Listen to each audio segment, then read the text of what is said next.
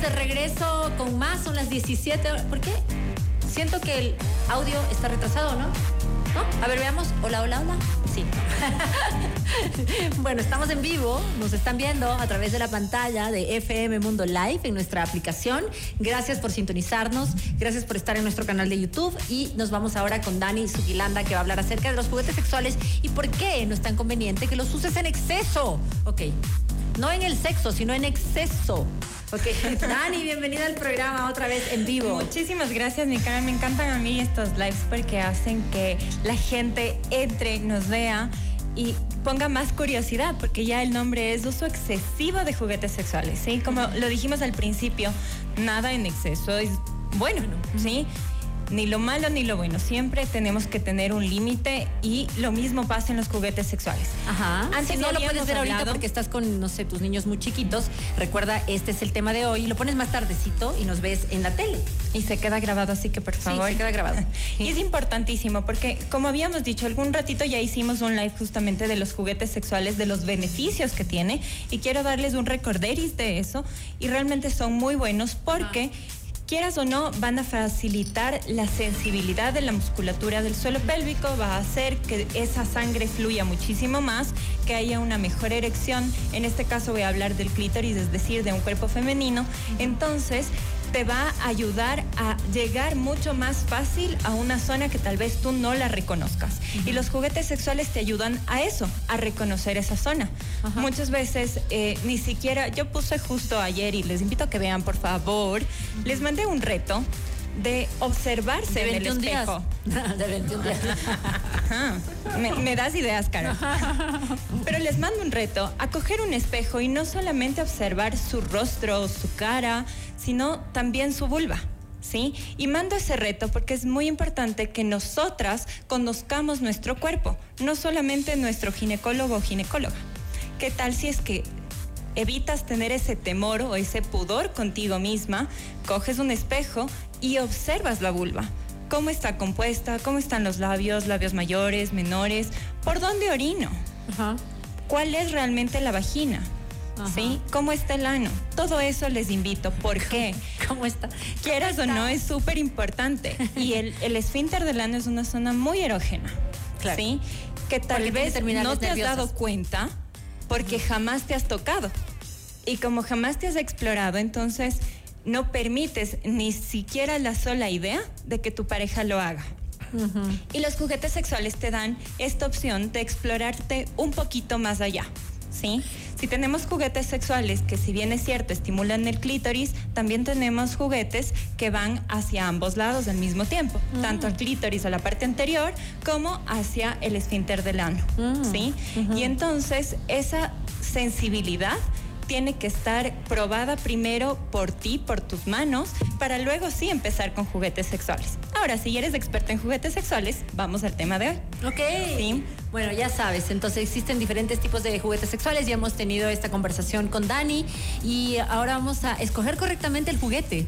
¿Por qué pongo esto? Porque cada juguete está diseñado para una parte de tu cuerpo. Por ejemplo, para los pezones, otra para los labios, otra para la succión específica del clítoris, mm. pero otra también para una penetración con el juguete sexual, tanto por el canal vaginal como por el canal del recto. Pero si es que tú eh, escoges el juguete que es para una penetración vaginal, una muy buena estimulación con una vibración de diferentes intensidades, donde vas sí o sí a encontrar distintos placeres por la intensidad que estás ejecutando, pero ese mismo se te ocurre meter por la parte de atrás, no va a ser tan buena idea. Porque la sensibilidad y el tejido, la musculatura es, muy diferente. Y tal vez, y en ese momento no te des cuenta y sientas muchísimo placer, incluso para mujeres que son multiorgásmicas tengan aún muchísimo más placer, pero están dañando esta zona. Ah. Entonces es por eso súper importante que utilices los vibradores que son... Para la parte que es específicamente para la zona que es, ¿sí? Otra cosa es importante que no abuses Lea las instrucciones. sí. Claro. Toma tu tiempo y lee las instrucciones porque también crea dependencia.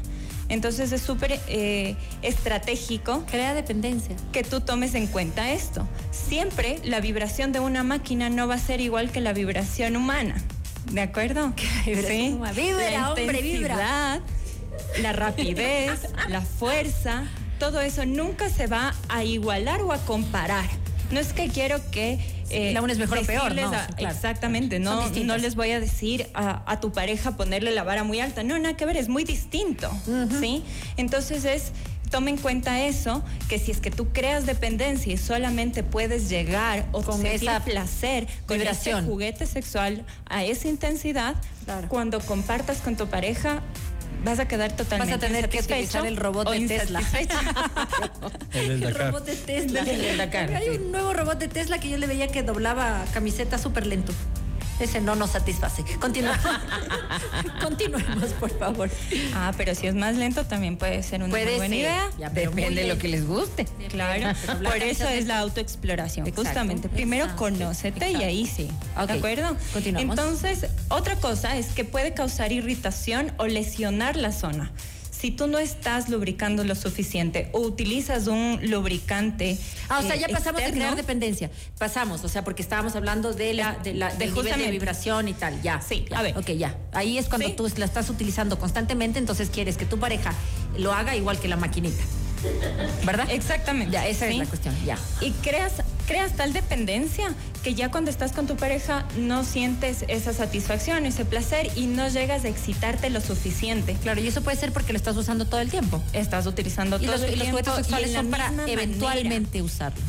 A ver, lo puedes utilizar, eh, incluso todos los días, no hay ningún problema, siempre y cuando tú se, es como una droga. Vayas a trabajar. siempre y cuando salgas a trabajar. Es como una droga, porque si es que tú estás eh, sintiendo ese placer, te estás eh, poniendo analgésico todo el tiempo, y estás relajándote. Incluso yo les mando a mis pacientes utilizar la masturbación, puede ser sí con juguetes sexuales o con su propia mano o con lo que esté a su alcance, siempre y cuando sea sano, por favor.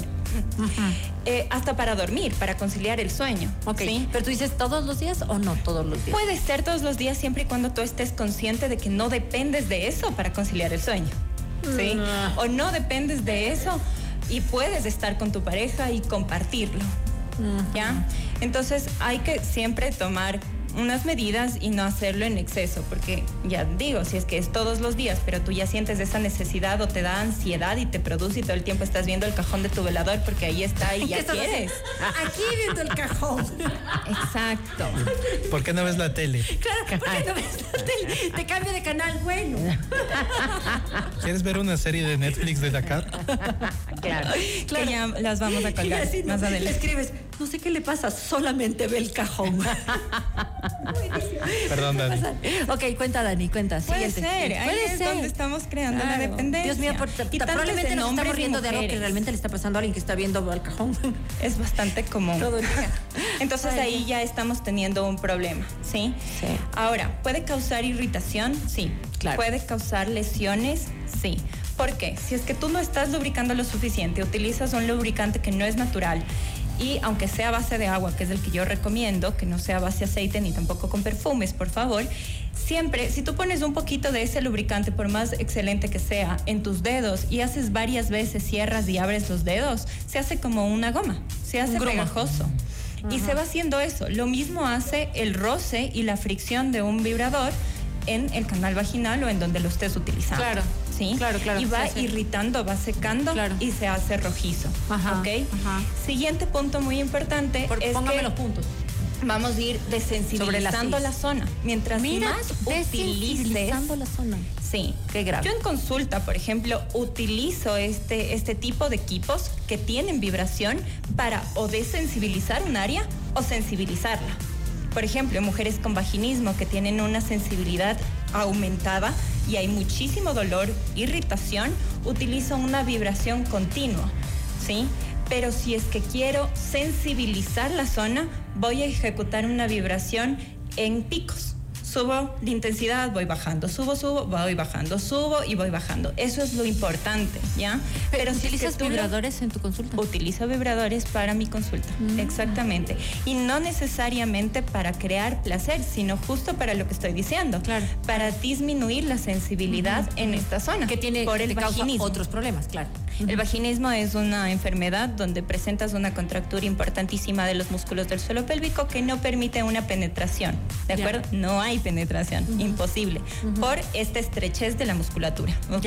Ya, Por eso los utilizo. Ahora, si es que en casa tú estás abusando de, eh, juguete. del juguete sexual, con la vibración vas a llegar a un punto donde desensibilizaste la zona.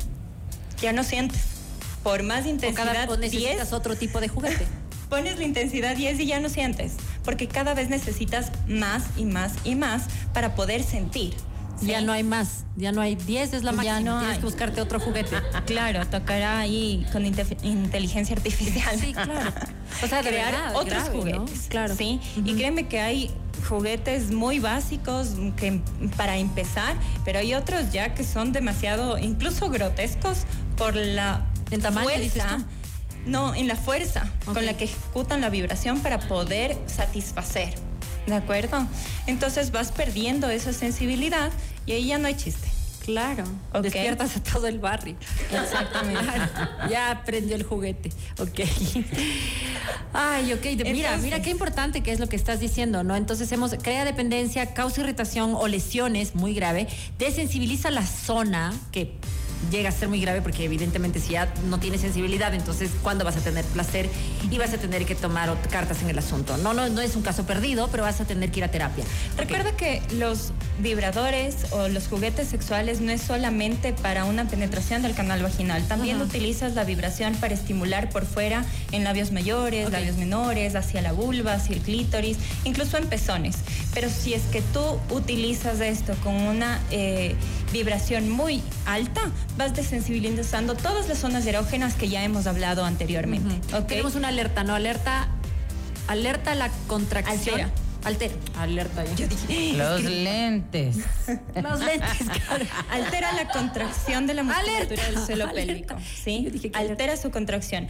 Quiero recordarles que esto es un reflejo. Cuando tú apenas Altera tocas la contracción el de la glande del clítoris, la musculatura del suelo pélvico se contrae. Tú visualmente, ¿qué vas a ver? Y les mando, vean en el espejo. Ojo mírate en el espejo, toca apenas el glande del clítoris y tu vagina tiene que cerrarse apenas, es como un guiño se hace así. La vagina te, Ajá, hacia guiña. El clítoris se baja, ¿sí? El glande del clítoris se baja como una veña.